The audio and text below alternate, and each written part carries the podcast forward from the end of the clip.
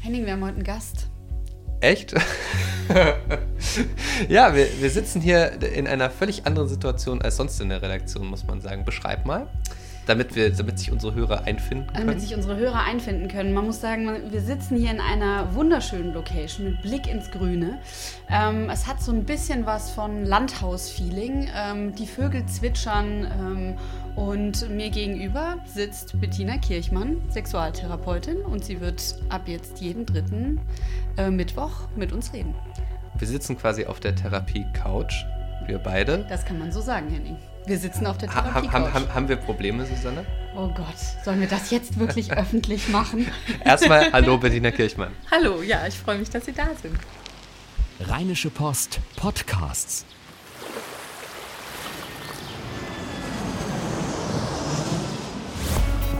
Gut Leben, der Podcast rund um Reisen, Gesundheit und alles, was unser Leben sonst noch besser macht. Ja, Sexualtherapeutin. Wie wird man denn Sexualtherapeutin? Ja, das werde ich natürlich oft gefragt und ich habe immer so einen, äh, so einen, netten Standardsatz, wenn mich Leute fragen, ähm, ja, wie kamst du denn dazu, äh, das, mit dem Thema ausgerechnet zu arbeiten? Dann sage ich immer, Loriot hat doch mal gesagt, ähm, als es um das Thema, ähm, warum bei ihm im, bei den Sketchen immer das Thema Essen so viel vorkommt, da hat Loriot gesagt, also ich persönlich esse täglich. das ist immer meine Lieblingsantwort. Aber natürlich, im Prinzip, nein, es gibt schon einen Weg klar dahin. Ich habe, glaube ich, von jung, von, also ich glaube, ich war zwölf oder so, da habe ich auf dem Schulhof gesessen und habe alle Mädchen in meiner Stufe ähm, aufgeklärt. Und das war immer schon so ein, es war einfach immer ein Thema, was mich interessiert hat. Ich habe besonders viel darüber gelesen. Mein allererster Freund hatte, hatte auch sich dafür total interessiert. Der wollte immer Gynäkologe werden, hat auch ganz viel darüber gelesen. Das war immer so ein Thema. Und ähm, ja, ich war einfach immer sehr offen damit. Und wenn ich jetzt Leute aus von früher treffe, also wenn wir irgendwie Abi-Treffen oder sonst sowas haben, sagen die mal, war ja klar, dass du sowas machst. Du hast ja immer schon gerne darüber geredet und warst immer sehr offen. Ja. War, das frage ich mich ja so bei dem ganzen Thema. Das ist das Urmenschlichste, das es gibt. Liebe und Sexualität. Das gehört zum Menschen dazu. Und trotzdem, auch im Jahr 2017, ähm, haben wir, glaube ich, fast immer noch, also können Sie gerne was anderes sagen, aber fast dieselben Probleme oder zumindest über die ganz grundlegenden Dinge machen wir uns immer noch Gedanken und das steckt scheinbar nicht in uns drin und wir scheinen es nicht einfach so zu wissen, wie wir die ganzen Probleme lösen können. Haben Sie da eine schlaue Antwort drauf, warum dieses urmenschlichste Thema trotzdem so die großen Probleme bereitet? Ja, also ich glaube, dass es eben so ist, dass wir ähm, eigentlich nicht wirklich über das Thema ähm, Beziehung, ähm, wie, wie, wie, geht Beziehung, äh, wie, wie, geht gesunde Beziehung oder so, dass wir nicht wirklich was darüber lernen. Also ich, ne, ich habe ja auch den Schwerpunkt Paar, nicht nur Sexualität, das vermischt sich natürlich auch miteinander. Und dieses Thema Beziehung ist was, wo wir alle ähm, im Prinzip mit dem Bild äh, durch die Gegend rennen, was ja eigentlich geprägt ist durch die Romantik. Also die Romantik hat unser Beziehungsbild geprägt und leider ist das natürlich nicht die Realität, wie wir alle wissen. Und ein großer Teil der Arbeit, die wir Paar- und Sexualtherapeuten machen, äh, befasst sich auch damit, dieses Bild gerade zu rücken. Also dieses Bild zu entromantisieren und zu gucken, was gibt es eigentlich, wie, wie ist das eigentlich wirklich? Also sind wir vielleicht sogar alle ähm, auf dem Weg und ja, müssen einfach noch mal schauen, ähm, ja, äh, was, was wir da noch lernen können und wie wir uns da entwickeln, weil ich glaube, dass das eben Entwicklung ist, ne, die, mit der das zusammenhängt. Aber ansonsten ist natürlich das Thema Sexualität vor allem ein Urthema. Wir, wir sind alle sexuelle Wesen von Geburt an und ähm, dadurch, dass wir das von Geburt an sind und auch von Geburt an geprägt werden sexuell, also ne, wenn man jetzt mal zum Beispiel davon ausgeht, dass wie wir gehalten werden als Babys, wie wir gewickelt werden, wie unsere Eltern darauf reagieren, mm, wie viel wir gekuschelt werden. Da fängt es an. All das prägt uns. Und das ist immer so und wird immer so sein. Und da können natürlich schon da ganz früh und dann auch später im Laufe unseres Lebens ganz viele Dinge passieren, die schwierig sind. Was weiß ich, wir werden eben zum Beispiel nicht viel gekuschelt, wir werden nicht gut gehalten, wir werden gewickelt und unsere Mutter ekelt sich vor uns oder dem Geruch. Das sind nur so kleine Dinge für den Anfang, die uns schon tatsächlich auch prägen. Und dann wissen wir alle, dann kommen wir irgendwann äh, in die Pubertät, können Dinge äh, erleben, die nicht angenehm sind oder auch doch angenehm, je nachdem, wie wir geprägt werden. Und all das macht uns dann letztlich zu sexuellen Wesen. Und da kann natürlich in diese, auf diesem ganzen Weg unheimlich viel äh, Gutes und Schlechtes passieren. Und das wird immer so sein und das wird sich auch nie ändern. Also, mm, jetzt muss ich aber doch nochmal fragen: weg von der Romantik hin zu, zur animalischen Kraft. Wo sind wir denn jetzt?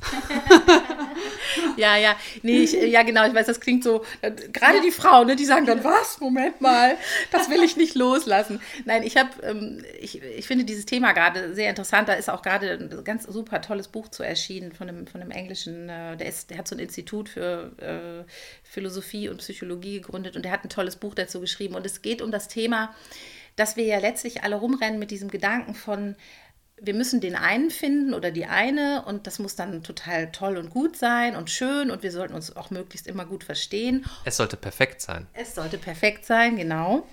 Und ähm, genau, und optimiert vielleicht sogar noch. Also alles, alles richtig gut, alles total optimiert. Wir geben uns ja dann auch immer Mühe.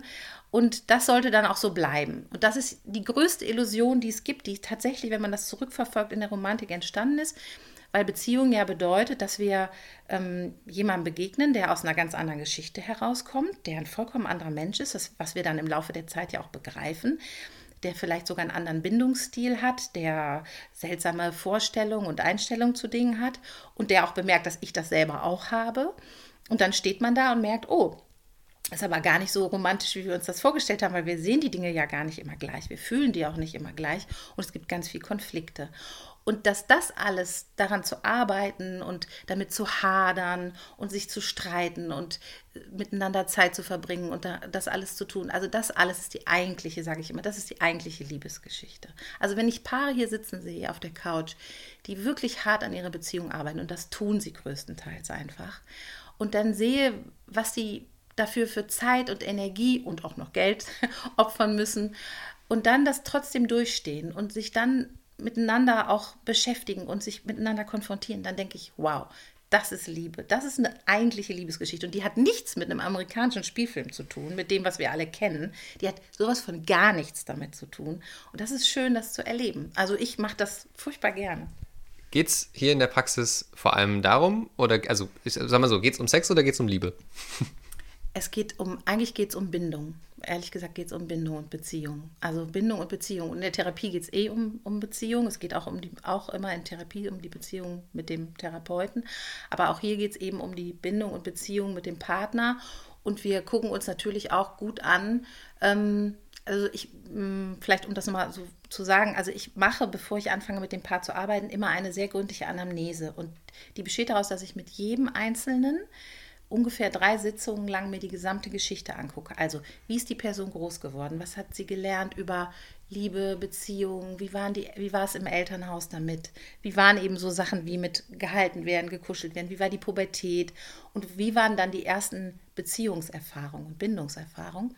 Und wenn ich das alles gemacht habe, plus mir anzugucken, wie die aktuelle Beziehung ist, dann ähm, entwickle ich daraus, also setze ich mich hin und erarbeite ein sogenanntes Roundtable-Gespräch. Das heißt, wir treffen uns dann wieder zu dritt und ich äh, lege dem Paar dar, wie ich sie verstehe und wie ich sie sehe. Das heißt, jeder hat eigene Erfahrungen gemacht, die er mit reinbringt in die Beziehung und das versuche ich dem Paar nochmal darzulegen, wie ich das sehe und wie ich das auch sehe in der Kombination miteinander.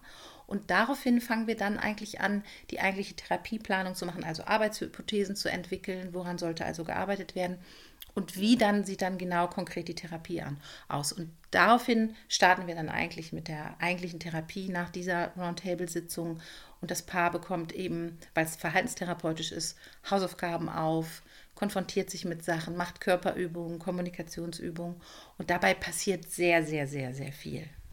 Ähm, aber das heißt, initial kommen die Leute, weil es im Bett nicht mehr läuft? Das schon. Ja. ja, ja, ja. Also klar, eigentlich ist das das Hauptthema hier. Ne? Das Hauptthema ist, ja, ich, ich, kann mich da immer so verrennen. Also es ist tatsächlich natürlich das Hauptthema. Also größtenteils geht es hier um Lustlosigkeit, nicht mehr nur von Frauen, auch von Männern. Also je stressiger unser Leben wird, äh, desto mehr sieht man jetzt auch, dass halt auch Männer auf Stress damit reagieren. Und ähm, ja, dann gibt es halt natürlich noch ganz viele andere Themen. Ähm, äh, um die Sexualität herum, Fetischthema. Ähm, ich arbeite ja auch mit äh, jugendlichen äh, sex sexuellen Misshandlern, arbeite ich auch noch nebenher. Das mache ich aber meistens eben nicht hier in der Praxis. Also die misshandelt haben. Ja, genau. Jugendliche, die eben äh, sexuell übergriffig gewesen sind, so nennt man das ja im Prinzip. Und das ist auch noch was, wo, äh, was ich nebenher noch mache. Aber hauptsächlich hier in der Praxis geht es wirklich um das Thema Sexualität und vor allem dieses Thema, wir haben uns auseinandergelebt, wir haben keine Lust mehr aufeinander. Äh, was ist passiert? Jetzt sind wir, was weiß ich, 15 Jahre zusammen, haben zwei Kinder und ähm, ja, wo ist unsere Sexualität und Sinnlichkeit geblieben? Und irgendwie haben wir auch nicht mehr so richtig den Dreh, ein Interesse aneinander zu haben. Das heißt, es ist ein Paket. Es geht eben nicht nur, also ich habe hier viele Sitzungen oder viele Tage, wo hier kaum über Sexualität geredet wird, sondern um ganz viele andere Sachen. Eben um äh, diese ganzen Themen, was, wie viel Zeit nehmen wir uns eigentlich für uns beide? Wie, wie steht es um unsere Kommunikation? Wo sind unsere Konfliktfelder? Was haben wir für Ängste? Was haben wir für Befürchtungen? Was ist in unserem Leben schwer? Und all diese Sachen werden hier natürlich Thema. Kommen denn auch Singles? Ja, auch. Ja, ich arbeite auch mit Singles, auch mit, auch mit also jungen Männern, jungen Frauen, die auch. Was, was, was fragen die dann? Ja, also da, da gibt es dann auch oft das Thema, es ist schwer, jemanden zu finden und äh, oder ich, also es gibt eben äh, auch Klienten, die noch nie einen Partner hatten, die schon älter sind, noch nie einen Partner hatten oder eben auch Klienten, die ähm, ja, die einfach damit so ein bisschen äh, hadern, dass sie sagen, ich weiß nicht, irgendwie ist für mich Bindung immer schwierig. Was mache ich denn falsch? Immer wieder geht das in die Brüche ähm, und immer wieder komme ich auch an den gleichen Punkt. Ähm, was ist das denn für ein Punkt? Warum komme ich denn immer wieder da dran? Und das ist hier natürlich dann immer ein großes Thema. Mache ich auch ganz gern. Ich finde es immer schön, irgendwie so jemanden dann nochmal zu unterstützen. Und es ist vor allem natürlich schön zu sehen, wenn die Leute sich dann entwickeln und ja, dann sich, man so sieht, wie das wie so eine Knospe ist, die dann zu so einer Blüte wird. Bekommen Sie dann Urlaubskarten so vom neu geschaffenen Pärchen und äh, die sich bedanken oder? Ja, tatsächlich. Ich bekomme, also heute kriegt man ja keine Urlaubskarten mehr, sondern man kriegt SMS und die kriege ich tatsächlich. Und ich freue mich auch immer unglaublich. Also wenn mir Leute schreiben, so ja, es geht uns total gut und wir wollten uns nochmal bedanken. Also das ist immer, das ist eine schöne, eine schöne Belohnung für das alles dann immer, ja. Heißt aber auch, Ihnen ist eigentlich nichts peinlich, oder? Inzwischen haben Sie wahrscheinlich über alles mal gesprochen. Also Allerdings, ja. Nee, das ist in dem Bereich gibt es, glaube ich, nicht. Also peinlich, es gibt Situationen, wo ich ähm, schlimme Geschichten aus Kindheiten höre, traumatische Erfahrungen. Das ist was, wo ich merke, das ist jetzt nicht so, dass es ich das so mit links, also das äh, ist schon was, wo ich dann auch mitfühle und wo ich denke, wow, das ist ähm, nicht ohne. Ne? Solche Geschichten das ist eher was Belastendes dann auch. Aber eigentlich gibt es jetzt in der Sexualität nichts, wo ich sage, oh, wie schrecklich oder so. Aber das mal ausgeklammert, diese, diese schlimmen Erfahrungen ja. vielleicht in der Kindheit. Ähm, was ist so das Verrückteste, was, also wenn Sie das sagen können, was Ihnen hier mal erzählt wurde oder wo eben Sie mal jemand gefragt hat, hm, wie ist das denn? Haben Sie, haben Sie vielleicht eine Sache, wo Sie so sagen, ja, das war schon ganz schön crazy. Ja, das ist noch gar nicht so lange her. Ähm, das kann ich auch nur sagen, ich, weil, weil das eben, ich habe hab denjenigen auch nicht angenommen. Das war halt ein Anruf, wo es darum ging, dass die Person wollte, dass ich extrem viel Geld von ihr nehme für eine therapeutische Sitzung. Ähm, und es so ein bisschen darum ging, ähm, wie, was nehmen Sie denn? Und ich möchte, dass Sie noch viel mehr nehmen, weil ich möchte halt gerne dominiert werden. Und dann habe ich natürlich äh, gesagt, dass das nicht geht, weil ich hier jetzt nicht, nicht keine sexuellen Dienstleistungen anbiete, sondern Therapie. Und dann äh, meinte äh, die Person, ja, das hätte aber eine andere Therapeutin woanders auch gemacht. Und dann habe ich gesagt, ja, das ist ja okay. Also ich mache es nicht. Gehen Sie doch dahin. Und das war, das war so süß, weil das war halt irgendwie so, ähm, dass dann ich irgendwie so auflegte und dann war so ein bisschen verstört und dann sagte ich das irgendwie meinem Mann und dann sagte der, bist du doof, warum hast du das denn nicht gemacht? Wir könnten so reich sein. Aber ich habe dann zu dieser, dieser Person gesagt, dass, es, dass ich einen normalen Satz habe, den kann er auch gerne nachlesen im, im Internet. Und äh, ansonsten ging es hier nicht um so ein Thema. Es ging, aber ich könnte ihm gerne anbieten, daran zu arbeiten, warum er das Bedürfnis hat. Das ist natürlich dann klar, dass es mein Angebot ist, aber da, da ging es äh, der Person eben gar nicht drum. Ne? Hm. Gibt es halt so eine Zielgruppe äh, von Leuten, die besonders häufig zu Ihnen kommt? Ja, also äh, es sind die um die 30-Jährigen. Äh, also das ist ganz schön jung. Ja, das ist also das ist so meine Hauptgruppe. Also ich sag mal zwischen 30 und 40 knapp drunter, vielleicht auch noch ein bisschen, also so diese ganze Altersgruppe. Und ich ähm, habe schon das Gefühl, also dass, dass es auch mehr wird. Also einmal glaube ich, dass es natürlich daran liegt, dass diese Generation offener Therapie gegenüber geworden ist, was ich sehr, sehr schön finde. Also man merkt, dass die älteren Generationen es für die noch viel schwieriger ist eben. Also das ist natürlich eine bestimmte Gruppe, die vielleicht auch gebildet sind und reflektieren.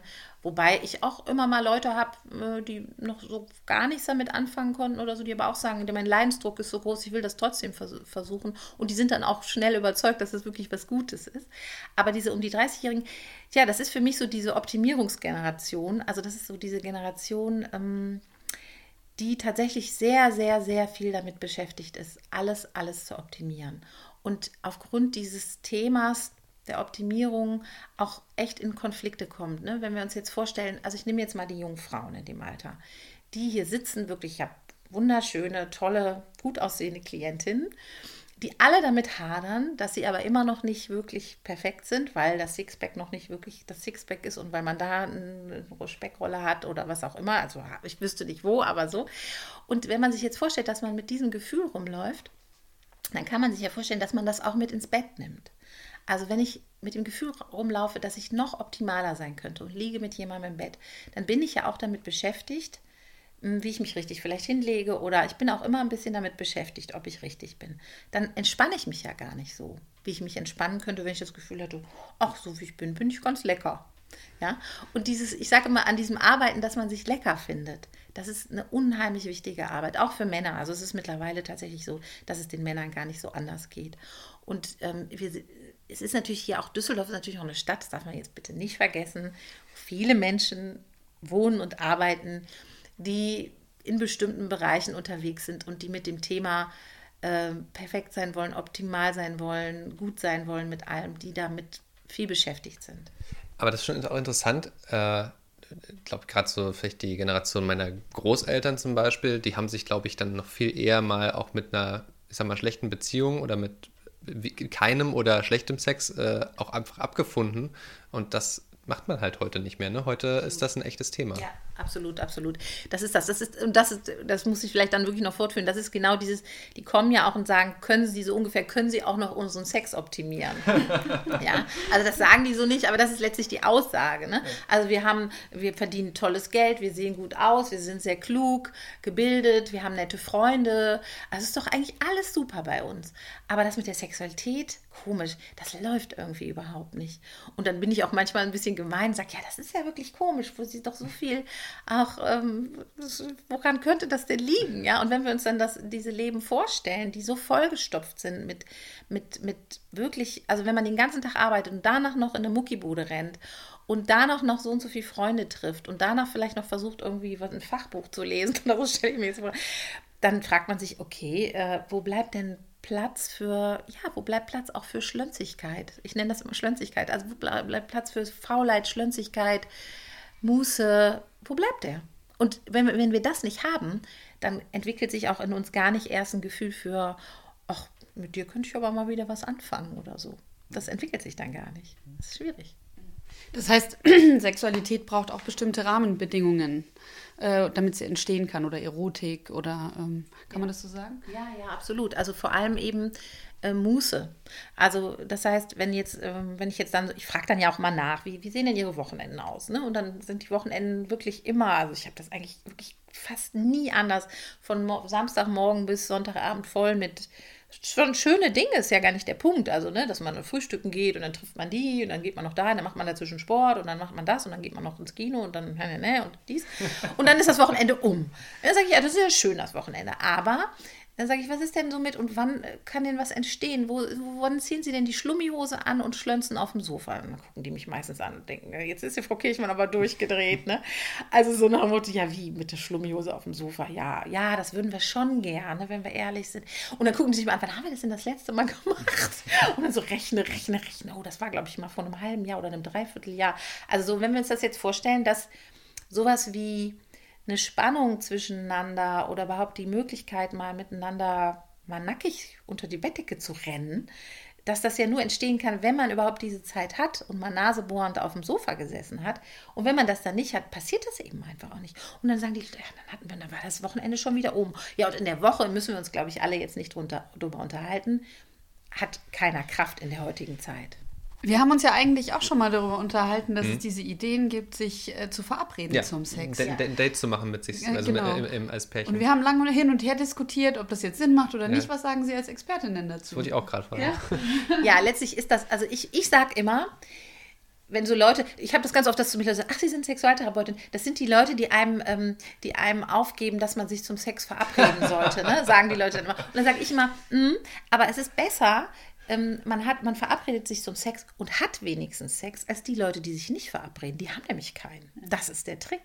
Und also es ist jetzt nicht nur der Trick, ja. Also das klappt auch nicht immer. Wenn zwischen ein paar bestimmte Themen sind und wenn man eben auch mit sich selbst ein Thema hat, man fängt in der Therapie ja immer mit dem sich selbst an. Also wie, ne, was ich eben sagte, finde ich mich überhaupt lecker? Und wenn, bevor ich mich eigentlich nicht das Gefühl habe, dem anderen zuzumuten zu können, muss ich daran ja erstmal arbeiten. Dann, wenn ich mich lecker finde und der andere sich auch lecker findet, dann muss man mal gucken, was gibt es denn zwischen uns? Wie sieht es denn aus mit der Anbahnung? Und da muss auch jeder gucken, was brauche ich denn zum Beispiel, um in Lust zu kommen? Und gerade bei Frauen, das kann ich wirklich nochmal sagen, weil ich mich auch gerade sehr viel nochmal mit dem Thema beschäftige, ist es wirklich so, dass die ähm, zu wenig Zeit und Energie in ihrem Leben da reingegeben haben, herauszufinden, was sie eigentlich brauchen, um in Lust zu kommen. Das ist ganz interessant. Bei Männern ist das oft viel einfacher. Die sagen, ja, weiß ich, so und so und so. Oder die sagen, ist auch nicht so schlimm, weil ich kann das auch ganz gut als Kompensation benutzen, um dann danach mich entspannt zu. Und eine Frau sagt meistens, nee, nee, ich muss ja erstmal in, in einen bestimmten Zustand kommen und mich entspannen, um überhaupt an diese Lust rankommen zu können.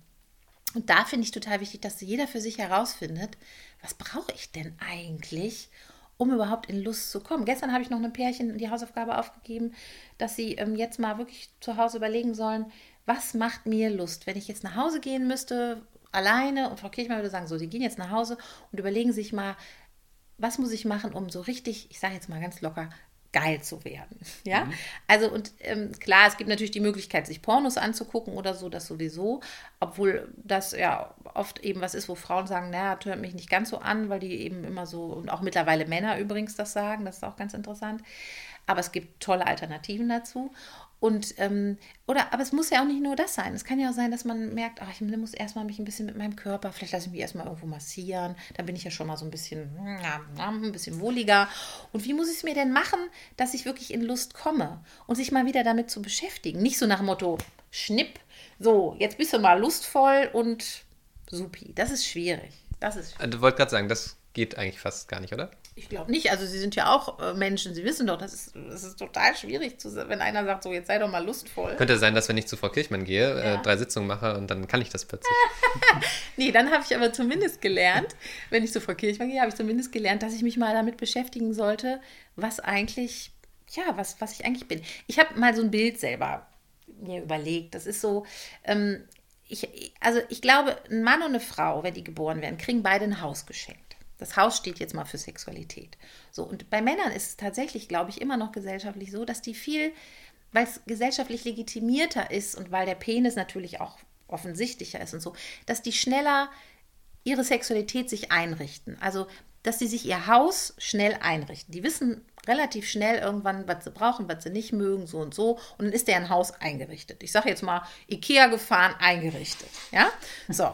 Und dann, Dankeschön. Ja, das ist jetzt gemein. Nein, das ist jetzt auch wirklich, das ist natürlich eine Pauschalisierung, die auch wieder total ungerecht ist. Aber so ein bisschen kommt das Bild hin. Und bei Frauen ist das so, die bekommen auch dieses Haus.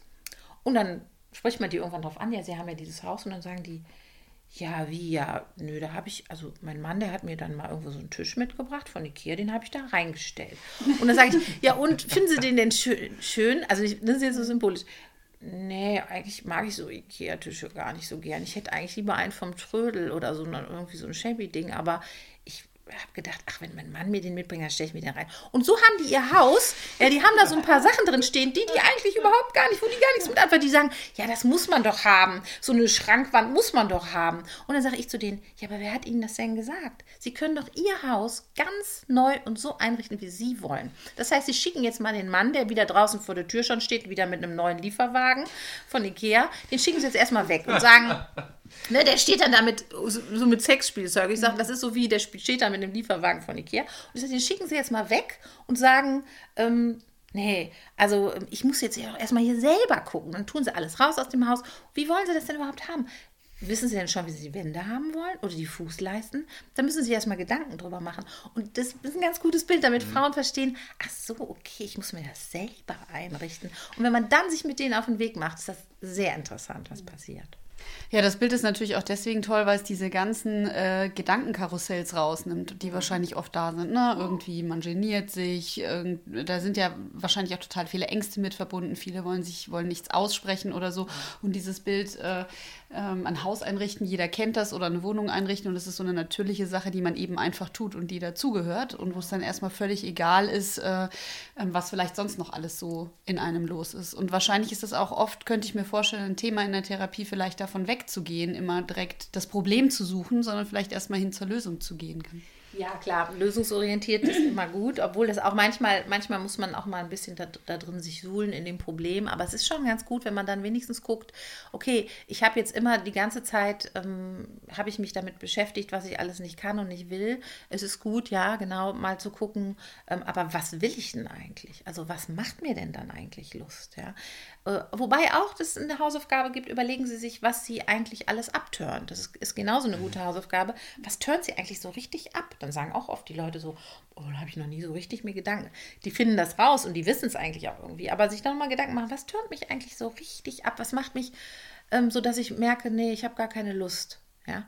Und dann weiß ich nämlich auch, aha, die Dinger, die sollte ich abstellen, die mich abtören. Also abtören auch im Sinne von, das muss ja auch nichts Äußerliches sein, sondern auch so dieses, ja, wenn ich vorher das und das hatte oder nicht das Gefühl habe, in einem richtigen Kontakt mit meinem Mann zu sein oder meiner Frau, dann turnt mich das ab.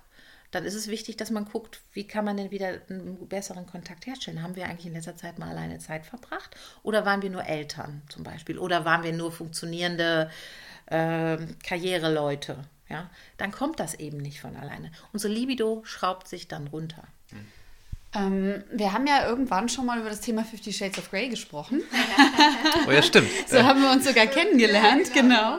Und ähm, damals habe ich sie gefragt, das würde ich sie eigentlich gerne nochmal fragen für unsere Hörer, ähm, wie das eigentlich zu diesem Hype kommt und warum dieses Thema Fifty Shades of Grey und was da drin alles so aufgegriffen wird, so wichtig ist. Mhm. Denn es ist ja unfasslich, was das für eine Welle ausgelöst hat. Und der, der zweite Teil, glaube ich, auch. Also und Sie hatten es jetzt auch gerade schon vom Thema Dominanz. Ja. also von daher, das ist ja irgendwie doch da. Ja, ja ich finde das lustig, weil also ich habe natürlich, äh, ähm, ich glaube, ein Gros oder viele meiner Klientinnen haben das Buch gelesen und es gibt halt auch viele, die gesagt haben, es hat ihnen gut gefallen. Also zumindest äh, nicht gut gefallen, das ist, glaube also die meisten sagen schon, es sind ja auch viele so gebildet, sagen schon, ähm, ja, gut, der Stil, wie das geschrieben ist, ist jetzt nicht so der Superhit, aber irgendwie hat es mich angemacht. Ne? Das, das sagt schon das Gros der Frauen. Vielleicht auch, weil der Zugang dazu dann mal wieder ein bisschen leichter war. Erotische Literatur, also man liest ein Buch und man kann es, weil alle reden auch noch, also man kann es wirklich lesen, es ist nicht irgendwie schlüpfrig oder so.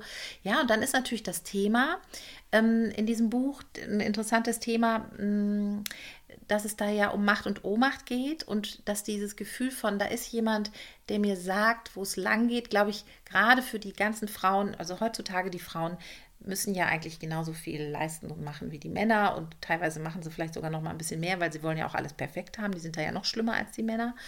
Und ich glaube, dass dieses Thema sich, also wenn man jetzt die, äh, wie heißt sie nochmal in dem Buch, ähm, die Anastasia, ne? Wenn man die jetzt mal nimmt, dann ähm, ist das ja so ein, so eine Identifikation mit, die ist einfach der kleine Schnuffihase und er sagt so, Baby, ich sag dir jetzt mal, wo es lang geht. Ne? Und diese Identifikation damit, dass man so denkt, oh, das würde ich auch gerne. Ich würde einfach mal nicht gern die Starke sein und nicht die, die immer sagt, was gemacht wird und nicht, sondern einfach mal nur so der kleine Schnuffihase und er sagt, so, und dann machst du es so und dann machst du es so und so. Das ist natürlich auch eigentlich wieder ein altes Rollenbild, was natürlich auch sexuell gesehen seinen Reiz hat. Ja, und man wird halt vor allem auch total begehrt. Der begehrt die ja total, also der will die so total mit Haut und Haaren. Und dieses Gefühl von, ach Gott, der Mann würde einen dann auch noch so begehren, äh, dass er gar nicht anders könnte, als mit einem Sex machen. Das sind alles so Fantasien, die findet man bei Frauen immer wieder, weil leider, und das muss ich einfach echt auch nochmal sagen, leider es wirklich so ist, dass wir Frauen uns immer noch sehr als Objekt sehen. Also das heißt, wir Frauen werden gesehen und Männer sehen. Und das ist immer noch ein ganz tief verwurzeltes Bild. Also dieses Bild von, ich werde betrachtet und deswegen muss ich halt auch irgendwie gut und perfekt und weiß ich nicht sein. Und ähm, der Mann ist der Betrachter. Und das letztlich macht das dieses, diese, dieses Buch, ja, pusht das auch nochmal ein bisschen. Und es ist so schade, dass wir nicht sagen, wir sollen, warum können wir nicht Subjekt sein, also aus uns heraus sein und selber auch betrachten oder selber einfach nur sein, so wie wir sind. Sondern wir haben immer dieses, äh, wie werde ich gesehen und wie nimmt man mich wohl wahr und wie, äh, das ist immer noch bei Frauen. Also manchmal sitzen hier wirklich junge Frauen, wo ich denke, ich sitze hier im 18. Jahrhundert, ja, oder ich 50er Jahre. Ich dachte, zu manchen Frauen sage ich echt provokativ, eigentlich müssten sie gerade ein Petticoat anhaben bei dem, was sie sagen. Also dieses, ich weiß, das klingt provokativ, aber dieses traurige, wir wollen immer gut und angepasst und alles muss sauber sein. Und wenn dann alles, also wenn wirklich alles sauber ist und wir nett aussehen und alles schick und schön ist, dann kann man sich vielleicht auch auf Sexualität einlassen. Und da sage ich immer, mm, da muss man gucken, ob da nicht vielleicht doch kein Schuh draus wird sondern aus Schlönzigkeit eher vielleicht mal und Unperfektheit und zu sagen, ja, ich bin so mittelmäßig und trotzdem darf ich Spaß haben und Sinnlichkeit. Ich würde sagen, die Rahmenbedingungen sind gesteckt für den nächsten großen Fragenhagel, denn dann dann geht es nicht nur so um, ja, das zwischendrin, zwischen Beziehungen, sondern dann packen wir die harten Fragen aus beim nächsten Mal, würde ich vorschlagen. äh, sei denn, du hast jetzt noch eine Frage. Nee, ich finde, das ist jetzt genau der perfekte Cliffhanger, um äh, das nächste Mal weiterzumachen. Aber ich fände es super, wenn wir vielleicht sogar schon ein paar Leserfragen hätten. Gutleben.rheinische-post.de ist die Adresse dafür, die E-Mail-Adresse, um genau zu sein. Ihr könnt uns aber auch gerne schreiben auf unserer Gutleben Facebook-Seite. Ähm, und das müsst ihr nicht als Kommentar tun, ihr könnt es auch äh, mit einem anonymen Facebook-Konto uns irgendwie zukommen lassen. Also äh, wir wahren natürlich auch jegliche Anonymität, wenn ihr nicht wollt, äh, dass euer Name oder irgendwas dazu genannt wird, dann schreibt es einfach dazu. Wir stellen jede Frage, uns ist nichts zu peinlich. Frau Kirchmann, ja. herzlichen Dank. Ja, ich freue mich, war sehr schön und ich bin gespannt auf die Fragen. Und wir erst. Absolut. Also äh, von daher, äh, bis wir sehen uns dann quasi in äh, oder hören uns äh, in einem Monat mhm. und wir hören uns äh, nächste Woche. So sieht's aus. Bis dann. Tschüss. Tschö. Keine Lust, auf die nächste Episode zu warten? Frische Themen gibt es rund um die Uhr auf rp-online.de.